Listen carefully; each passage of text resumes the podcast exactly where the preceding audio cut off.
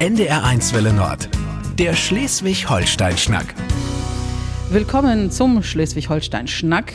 Mein Name ist Mechthild Mesker und ich bin heute in Scharbeutz im Büro von Bettina Schäfer. Und das ist die Bürgermeisterin von Scharbeutz, Haffkrug und den umliegenden Ortschaften. Schön, dass es klappt in unserem Klönschnack heute.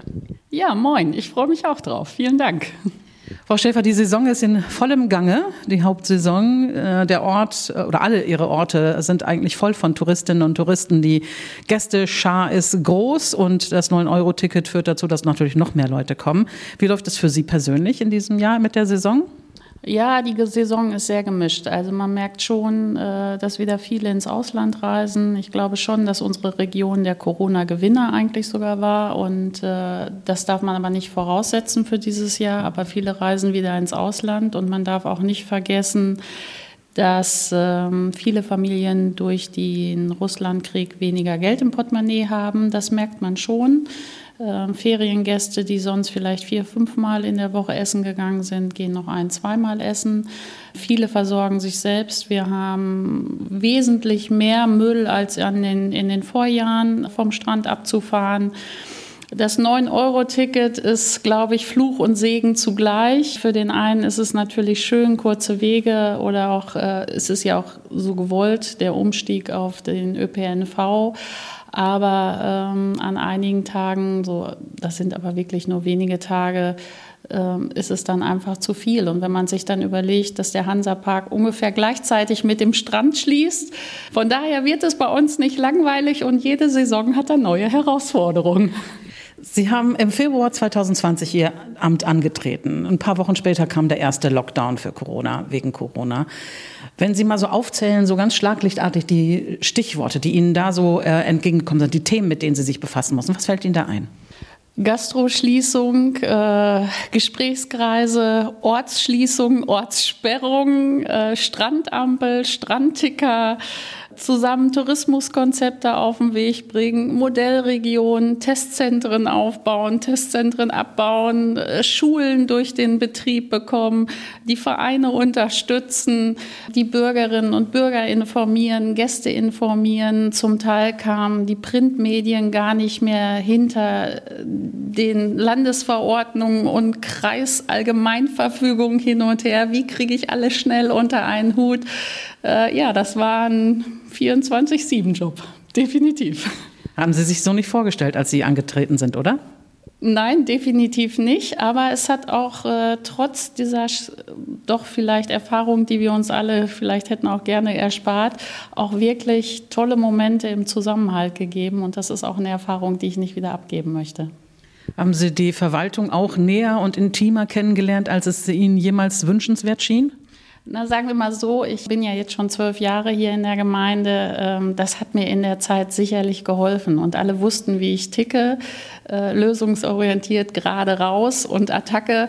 Und da sind auch alle Gott sei Dank mitgegangen. Also ich habe ein ganz, ganz großartiges Team hier in der Verwaltung. Wir haben hier tatsächlich auch äh, fast alle unseren Wohnsitz gehabt. Mein Kind hat irgendwann zu mir gesagt, Mama, du hast dein Hausrecht verloren, nur fürs Schlafen gibt's das nicht. Und äh, sie sind alle großartig mitgegangen gegangen. Und wenn man das sagen kann, dann sieht man, wie leistungsstark auch Verwaltung ist. Also es werden ja gerne so Beamten- und Ver Verwaltungswitze gemacht.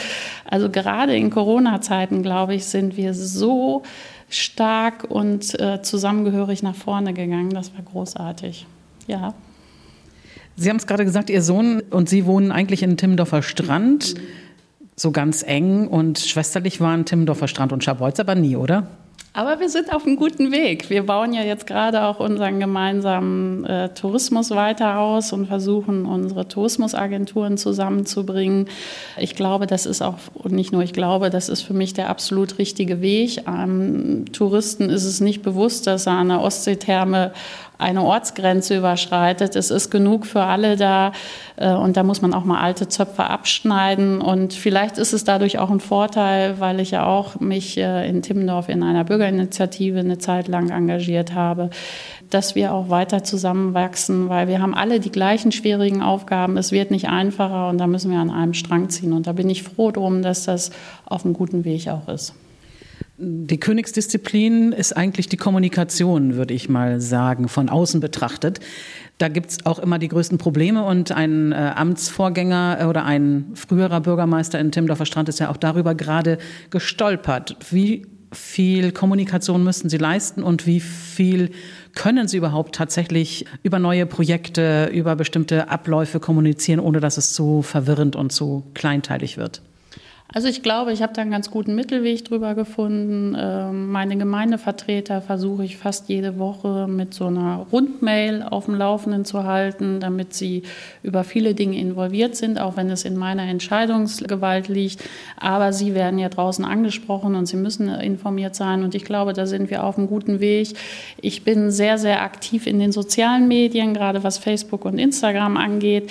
Das ist schon sehr, sehr zeitintensiv. Und ähm, gerade in, wenn dann so Aktionen zu Corona-Zeiten waren, dann war ich auch nachts manchmal bis ein, zwei Uhr beschäftigt, um diese Sachen noch äh, zu beantworten, was mir aber sehr am Herzen liegt, weil ich halt versuche, alle mitzunehmen und transparent zu sein damit man auch mal ein paar Sachen versteht. Gerade ähm, in den sozialen Medien sind ja auch die Nörgler ziemlich hochgefahren. In der Anonymität ein bisschen rumpöbeln geht ja ein bisschen einfacher, als sich dabei in die Augen zu sehen.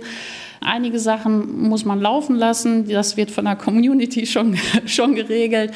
Alle mitbekommen wird man nie. Mein ehemaliger Ordnungsamtsleiter hat immer gesagt, Frau Schäfer, Sie machen das schon ganz gut. Und wenn Sie übers Wasser laufen könnten, wird noch einer kommen und sagen, siehste, schwimmen kann sie auch nicht. Und ich glaube, das ist so, das muss man immer ein bisschen dabei im Hinterkopf behalten. Wie weit können Sie Ihre Privatsphäre da schützen noch? Ah, das ist zum Teil schwierig. Äh, man muss sich schon mal so kleine Auszeiten nehmen, aber ich muss mich auch nicht für alles rechtfertigen. Und da muss man so seine persönlichen Grenzen setzen. Aber äh, ich glaube, ich bin da sehr offen und transparent. Aber so richtig Privatsphäre ist tatsächlich schwierig. Wo ist so persönlich Ihre Grenze, wenn es um Benehmen und Verhalten gibt anderer? Was schon manchmal krass ist, wenn sie privat irgendwo abends essen gehen und äh, werden dann angesprochen und dann auch so die Erwartungshaltung ist, äh, dass sie jetzt sofort auf dem Stegreif auch antworten. Ich versuche das dann immer so ein bisschen freundlich, aber ähm, wenn dann eine Diskussion anfängt, dann bitte ich einfach auch um Verständnis. Sowas führt man in den Amtsräumen und mit Sicherheit nicht öffentlich in einer Diskussion im Restaurant es ist schön, wenn ich total nett gegrüßt werde und dann grüße ich auch gerne zurück und bin auch immer für einen offenen Schnack da. Aber es gibt Dinge, die gehören einfach nicht, finde ich, in Restaurantbetrieb oder auch nicht abends, weiß ich nicht, wenn man privat unterwegs ist. Und manchmal braucht man halt auch mal einfach normale Kontakte, also freundschaftliche Kontakte, die man genauso pflegen muss. Ne? Was war so das Abstruseste, mit dem jemand, ein Bürger, eine Bürgerin mal auf Sie zukam?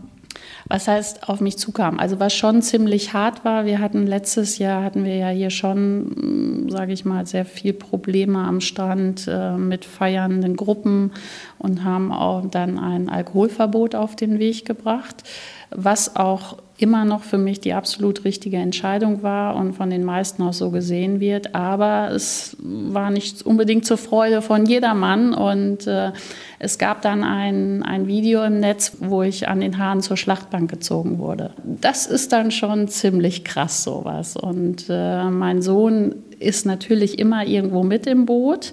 Äh, der kann gut damit um, wenn er auf Dinge angesprochen wird. Das ist, ist wirklich ein ganz toller, starker Junge.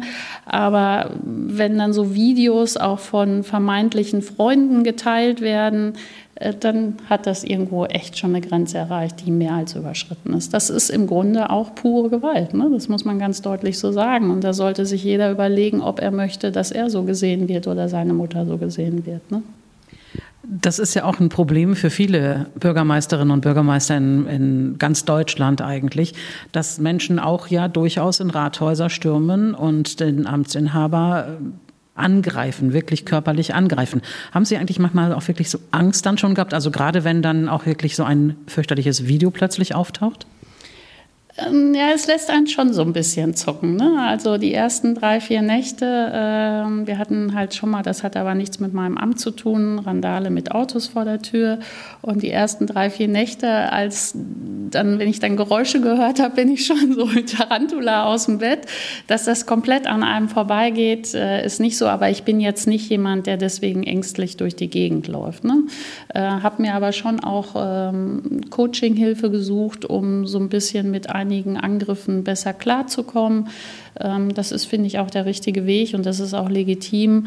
Ähm, ein Stück weit muss man vielleicht auch in so ein Amt reinwachsen, weil von solchen Dingen bin ich tatsächlich auch nicht ausgegangen. Ne? Aber Corona hat, ähm, ja, finde ich, schon die Welt verändert und die Menschen. Es hat ganz viel gezeigt, wie viel Zusammenhalt wir haben können und uns gegenseitig umeinander kümmern können. Aber es hat auch bei dem einen oder anderen schon sein Ichling-Dasein gefördert und der eine oder andere muss seinen Ego-Tunnel schon jeden Tag neu kacheln. Ne? Und äh, da muss man dann auch mit Strange umgehen können. Ne? Könnten Sie sich vorstellen, dann auch ähm, Politik zu machen in anderen Ebenen, also Bundestag oder Landtag? Ach, da habe ich mir jetzt noch nicht so viele Gedanken drüber gemacht. Ich bin in meiner ersten Amtszeit. Ich liebe das, was ich tue. Ich liebe meine Gemeinde man wird sehen, was kommt. Ne? Aber ähm, ich fühle mich hier schon sehr, sehr wohl. Ich habe, finde ich, die schönste Gemeinde an der Ostsee. Ähm, viel mehr geht eigentlich fast gar nicht. Und wenn ich morgens laufen gehe und meine Ostsee vor der Nase habe, ähm, das ist ganz großes Lebensglück. Und ich weiß nicht, ob man das woanders so wiederbekommt. Ne? Und die Arbeit ist das eine und die macht mir unglaublich Spaß. Aber es, äh, hier passt einfach alles zusammen. Ne? Und wir hatten am Wochen, die letzten zwei Wochenenden hatten wir Schützenfest und Aalwoche das ist schon schön, wenn man äh, auch mitten in diesen Vereinen ist. Das hat dann auch nur bedingt was, nee, eigentlich gar nicht mit Arbeit zu tun, sondern äh, wir sind eine großartige Gemeinde und sowas abzugeben, ich glaube, das wird mir ganz schön schwer fallen. Es gibt aber ja auch kritische Stimmen immer mal wieder. Es gibt ähm, Kritik an Projekten, beispielsweise, ich sehe jetzt gerade hier über Ihrem Schreibtisch hängt das schöne Bild einer noch nicht gebauten Seebrücke. Es gibt ein äh, Hotel, das direkt an erster Strandlage stehen soll. Das sind ja Projekte, erstens groß, zweitens teuer und drittens eben auch umstritten. Wie ist da eigentlich der aktuelle Stand der Dinge? Naja, wir planen schon den Seebrückenbau ab dem Herbst. Wir haben unsere alten ja abgerissen. Man darf nicht vergessen, auch die alten Seebrücken hätten ertüchtigt werden müssen. Unsere Meeresspiegel steigen. Äh, sie waren in die Jahre gekommen und eine Ertüchtigung ist genauso teuer wie ein Neubau. Mit dem kleinen Unterschied, dass wir die Ertüchtigung nicht gefördert bekommen vom Land. Wir haben eine 90-prozentige Förderung für die neuen Brücken beantragt. Es gibt Studien, dass sich so eine Seebrücke binnen weniger Jahre, sprich zwischen sechs und acht Jahren, amortisiert, weil sie die Kaufkraft herbringt. Und für mich ist das wirklich so, so eine Seebrücke, ja, gibt einem so dieses Titanic-Gefühl. Ich stehe vorne drauf und äh, nicht nur einheimische Bürgerinnen und Bürger, sondern auch Gäste vermissen jetzt wirklich unsere Seebrücken und ich freue mich darauf, dass sie zurückkommen. Ja, das ist sehr viel Geld, aber es wird nicht aus dem Gemeindehaushalt bezahlt, sondern der Tourismus hat einen eigenen Wirtschaftsplan. Auch wenn eine Seebrücke nicht gebaut würde, würde deswegen keine Straße mehr renoviert und äh, das muss man tatsächlich auch so ein bisschen trennen. Ne? Was ist mit dem Hotelbau? Die Brache ist immer noch da und es ähm, wäre ein Hotel, das wirklich den ersten Blick auf den, auf den Strand für die dahinterliegenden Gebäude echt einfach erstmal platt macht. Also nicht nur, dass es ein teures Projekt ist, sondern es ist eben auch an einer Stelle, wo alle sagen, warum muss da nun ausgerechnet ein Hotel hin? Naja, da hat immer ein Gebäude gestanden. Ich hätte es nicht abgerissen, bevor die Baugenehmigung gekommen wäre. Dann würde man diese Diskussion nicht führen. Die dahinter gebaut haben oder gekauft haben, äh, wussten immer, dass dort ein Hotel entsteht. Also ja, ich mag auch lieber den freien Seeblick, aber wenn ich kaufe und weiß, da entsteht ein Hotel, kann ich mich nachher nicht beschweren, dass tatsächlich eins kommt. Und an den Planungen zum Hotel sind wir seit 1998. Da stand da früher die alte Kurhalle und nachher der Wiener Hahn. Von daher ich würde mich freuen, wenn es dann mal irgendwann in die Umsetzung kommt, weil so ist es auch kein Zustand. Und äh, wir sind jetzt auf einem guten Wege dass da tatsächlich was passiert. Für Haffkrug wäre es wichtig und auch für die Gemeinde Scharbeutz ein weiteres Hotel zu haben. Ähm, Im Gegensatz zu unserer Nachbargemeinde haben wir relativ wenig Hotels. Das ist aber auch ein Stück weit wichtig, um so den Ganzjahrestourismus zu gewährleisten, um auch dauerhaft Arbeitsplätze zu schaffen, um die Leute ganzjährig zu beschäftigen. Und dann wird es auch für Handel, Gastronomie, Touristik einfacher, auch Mitarbeiter zu gewinnen, wenn ich die wirklich das ganze Jahr beschäftigen kann. Personalmangel ist im Moment ein ganz großes Problem. Und wenn ich weiß, ich kann nur fünf, sechs Monate arbeiten, äh, gehe ich eher in die weniger eher in die Position, als wenn ich weiß, ich habe einen ganzjährigen Job, ich habe Wohnungen dafür zur Verfügung, ich kann da leben und arbeiten, wo andere Urlaub machen. Ich glaube, dann komme ich auch auf einen ganz guten Konsens zueinander. Nun ist aber ja das Problem, wir nennen das Versültung, ähm, ja auch hier angekommen. Also der Wohnraum, der zahlbare Wohnraum für Angestellten im Tourismusbereich, oder auch in anderen Bereichen und Betrieben, der fehlt aber nach wie vor. Haben Sie da Pläne? Gibt es da eigentlich Optionen für Sie noch, die Sie ziehen können? Ja, also wir machen da gerade sehr, sehr viel. Das eine ist, wir haben seit Beginn meiner Amtszeit jeden Bebauungsplan in die Hand genommen gucken, wo ähm, Tourismus Sinn macht, aber auch da, wo reines Wohnen angesagt ist und versuchen damit ein bisschen Ferienwohnungen zurückzudrängen. Im Moment haben wir 5000 Zweit- und Nebenwohnungen fast in unserer Gemeinde. Das ist sehr, sehr viel. Daneben haben wir zwei Projekte laufen, wo jetzt die Bauleitplanung zu startet. Das eine ist ein Projekt eines privaten Investors, der 128 Wohnungen für Gastronomie, Handel, Tourismus ähm, bauen möchte. Das gleiche Problem haben wir auch, Wohnraum für unsere Feuerwehren äh, zu schaffen. Da bin ich ganz glücklich. Derjenige würde 10 Prozent der Wohnungen für die Feuerwehr vorhalten. Und das zweite Projekt läuft gerade oder ist äh, auch in der Bauleitplanung in der ehemaligen Jugendherberge in Klinkberg. Und das hat jemand gekauft und möchte da so kleine WG-Einheiten für Saisonkräfte und sowas drin äh, realisieren und umbauen, dass wir eigentlich auf einem guten Weg sind, auch hier Wohnraum zu schaffen, der bezahlbar ist und äh, der das Ganze auch besser unterstützen kann. Es sind viele, viele Aufgaben, die auf Ihrem Schreibtisch immer landen. Als Sie Betriebswirtschaft studiert haben, war das so eine Vorstellung, die Sie hatten, mal in so einem Amt zu sein? Nee, zu dem Zeitpunkt noch nicht. Da habe ich zu dem Zeitpunkt noch mit dem Vater meines Kindes einen Handwerksbetrieb geführt. Wir hatten einige Patente und haben äh, barrierefreien Umbau gemacht. Ähm, es ist spannend, ne? so, man wächst doch sehr über seinen Tellerrand hinaus. Ähm, dadurch, dass ich dann schon lange in der Gemeinde war und die touristischen Einheiten, Bauhof und Vereine alles mitbetreut habe, ich selbst auch lange in Vereinen für mich privat tätig war.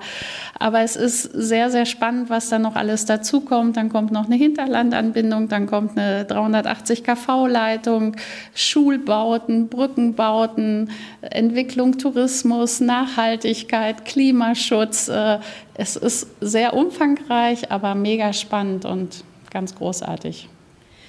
Sie sind ähm, gebürtig aus Paderborn, was jetzt so nicht, ähm, sagen wir mal, keine große touristische äh, Einheit ist, in einem kleinen Ort, glaube ich, bei Paderborn. Wie sind Sie eigentlich aufgewachsen? Haben Sie Geschwister? Wie war es zu Hause? Was sind die Eltern von Beruf gewesen?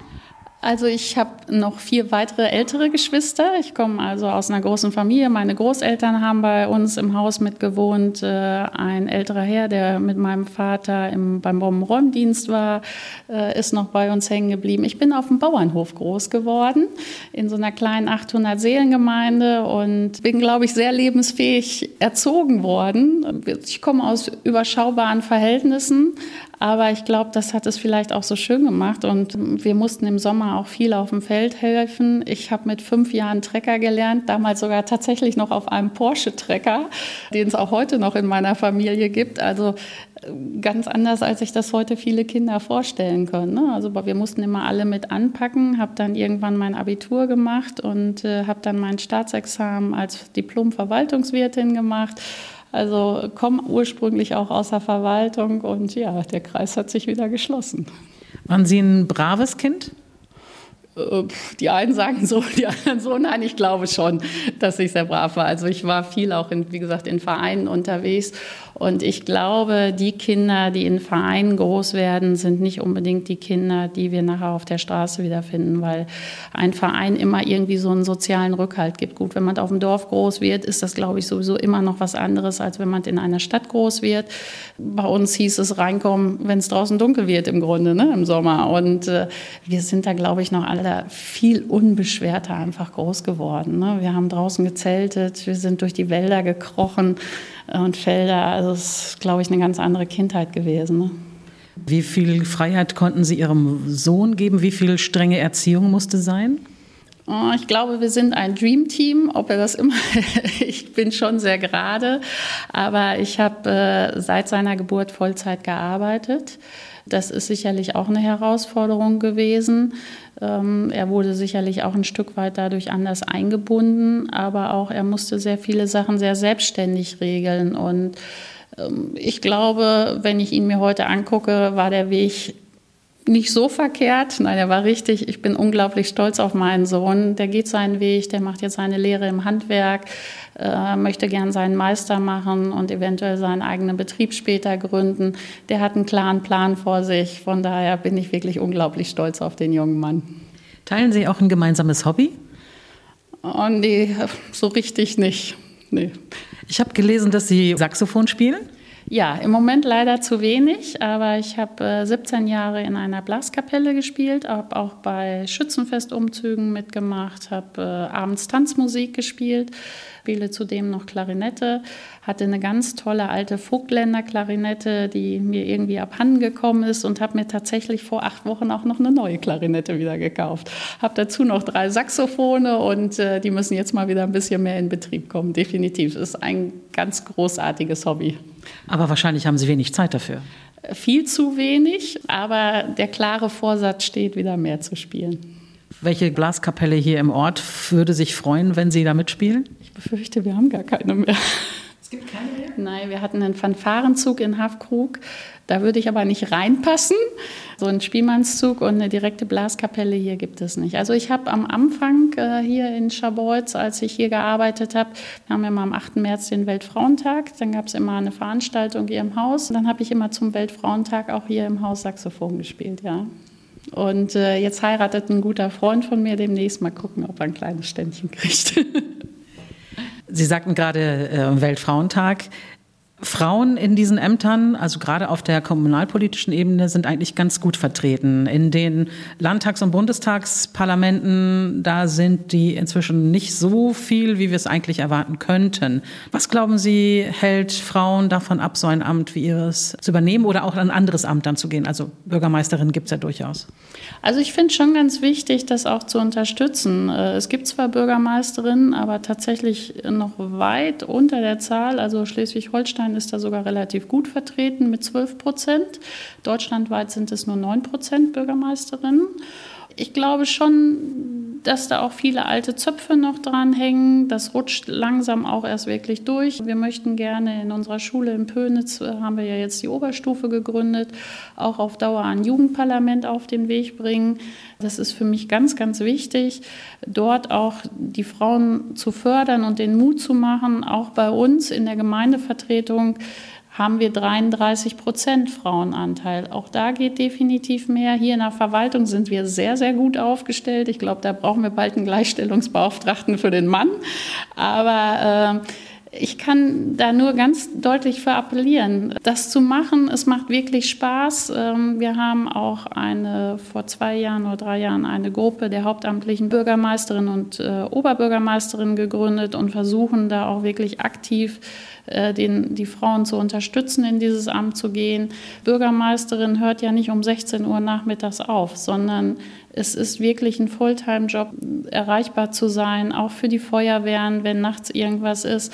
Dass sicherlich auch schon einige Angst haben, wie kriege ich das mit Familie alles unter einen Hut gebracht. Ne? Und äh, äh aber ich glaube, man kann da viel bewegen und viel machen und äh, vielleicht guckt eine Frau doch auf das eine oder andere mit ein bisschen mehr Empathie und Liebe. Und ich glaube, das würde unserer Zeit im Moment sehr, sehr gut tun.